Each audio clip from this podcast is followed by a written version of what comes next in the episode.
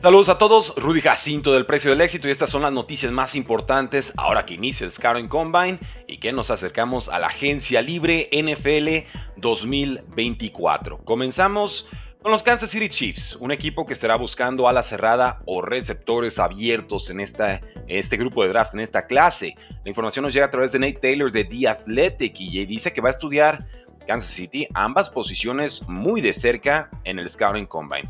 Esto no debe de sorprender. Travis Kelsey es especial, irá al Salón de la Fama, ha sido clave en esta dinastía de los Kansas City Chiefs, pero va a cumplir 35 años en octubre. Promedió 10.6 yardas por recepción en 2023.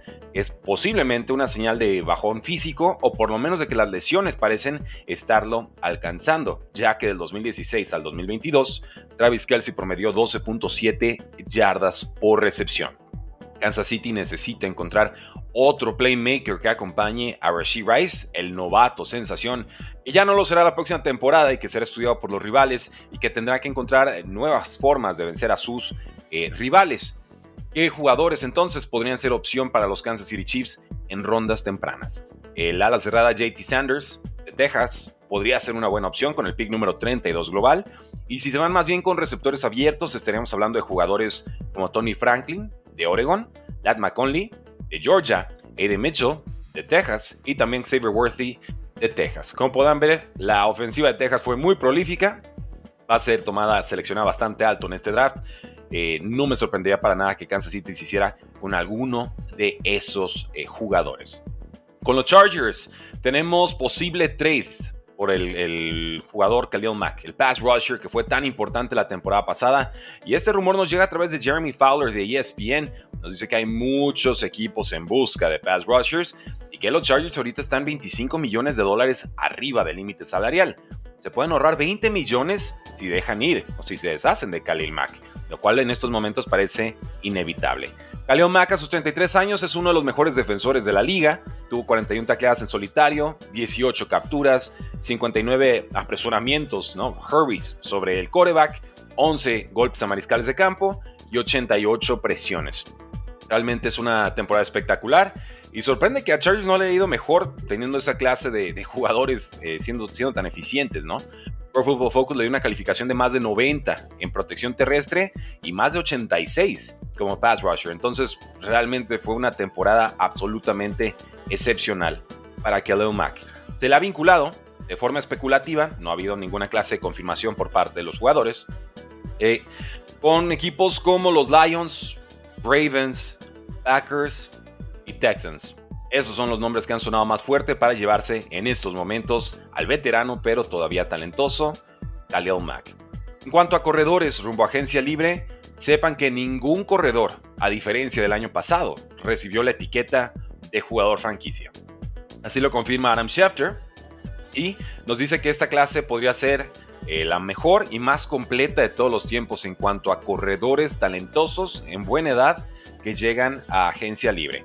Es una clase que incluye a Saquon Barkley de los Giants, a Derrick Henry de los Titans, a Josh Jacobs de los Raiders y a Tony Pollard de los Dallas Cowboys. Y todos ellos, por supuesto, van a tratar de acercarse, pero no creo que lleguen, al contrato que firmó Jonathan Taylor con ex, como extensión con los Indianapolis Colts. 42 millones de dólares por tres temporadas, 26 y medio garantizados. ¿Qué otros corredores hay en esta clase, aparte de, estos importantes, Barkley, Henry, Jacobs y Pollard. Los que me dicen de Austin Eckler, de los Chargers, de Andre Swift, de las Águilas de Filadelfia, AJ Dillon, el corredor número 2 de los Packers, Evan Singletary de los Texans, y tenemos ahí a Zach Moss de los Colts, a J.K. Dobbins saliendo de lesión con los Baltimore Ravens, Gus Edwards también saldría de Baltimore, y Ezekiel Elliott como un jugador de rol todavía te puede cumplir, Clyde Edwards Hiller que ha tenido algunos momentos pero no demasiados con los Kansas City Chiefs. Como podrán ver, muchísimo corredor en agencia libre y si se teme en el draft no haya tan buenos corredores como en otros años, creo que estos jugadores van a tener muy buenas oportunidades de encontrar buen dinerito en agencia libre. ya que estamos hablando del draft, sepan que Jim Nagy, el director del Senior Bowl, cree que este grupo de corebacks es especial, que posiblemente sería el mejor de la última década, así se lo dijo Albert Breer, el periodista, nos dice que hay hasta ocho posibles titulares en el draft de este año. Obviamente, Nagy tiene contacto con gente de escauteo de la NFL, con departamentos de personal, eh, de evaluación de jugadores, con, todo tipo de, de, evaluadores en la liga, y entonces puede tener un buen pulso para hacer un comentario de este tipo. El grupo número uno ya lo conocemos todos. Caleb Williams de USC, Jaden Daniels de LSU y Drake May de North Carolina. No necesariamente en ese orden, pero se cree que los tres estarían yendo posiblemente uno, dos y tres en el, en el draft. O sea, que serían los primeros tres jugadores tomados en esta clase. Por lo menos creo que se irán eh, top 5. En un segundo grupo, y esto, insisto, no son mis calificaciones, es lo que hemos encontrado de, ahora sí que agregando la información eh, de todos, de todos los analistas que, opinan hasta el momento, JJ McCarthy de Michigan, Bo Nix de Oregon parecen ser ese segundo escalón de jugadores. Ellos podrían irse en el top 15 del draft. Ya en una tercera fase tendríamos a jugadores eh, que siguen siendo intrigantes como Michael Penix Jr. de Washington, que creo que mientras más lo veo más me encanta. Tendríamos a Spencer Rattler de South Carolina, que tuvo fuertes prestaciones hace un par de años, no cerró bien su carrera colegial. Y tenemos a Michael Pratt de Tulane. Lo interesante aquí es que nos dice un ejecutivo de la NFL a través de Albert Beer que algunos evaluadores ven a Rattler como mejor incluso que los quarterbacks del nivel número 2, Michael, eh, Penix y, y Nix. Entonces, eh, bueno, Penix está en el 3, pero creo que está entre el 3 y el 2. Para mí está entre el 3 y el 2, el quarterback de, de Washington. Entonces, ojo con eso. Si su equipo necesita quarterback o incluso si su equipo necesita un quarterback suplente, parece que esta es una buena clase para ir a seleccionarlo. No hay tanta, eh, digamos, probabilidad o menor probabilidad de que los equipos forcen la posición cuando pues tienes a ocho jugadores con un nivel más que aceptable para poder por lo menos convertirse en suplentes y o ser desarrollado por franquicias en la NFL.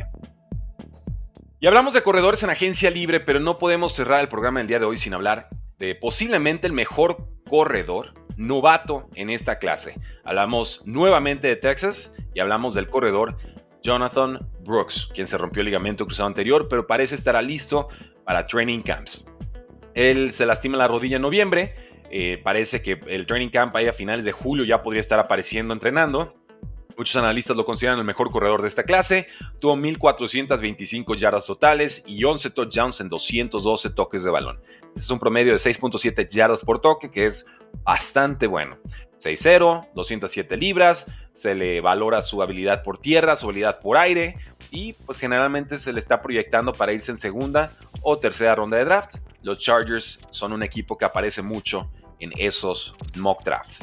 En otras noticias, los Lions volvieron a firmar al linebacker Jalen Reeves Maven, los Jets cortaron al guardia Laken Tomlinson, los 49ers entrevistaron a Brandon Staley para su puesto de coordinador defensivo y el receptor de Ohio State, Marvin Harrison Jr., y el receptor de LSU, Malik Nabers, no realizarán las pruebas físicas en el Scouting Combine. Y con eso, damas y caballeros, despedimos el podcast del día de hoy. Eh, escúchenos en Spotify, en YouTube Music, en ebooks, donde ustedes gusten. Ahí encuentran este programa. Tres si fuera NFL. Escúchenlo, dejen una reseña de 5 estrellas. Sus comentarios son la única forma en la que ese podcast puede crecer y llegar a más personas. Así que muchísimas gracias. Ahora que estamos sobre los 800 episodios de podcast, hace una larga trayectoria. Esperamos que siga siendo bastante prolífica, bastante productiva, porque la NFL no termina y nosotros tampoco. si fuera.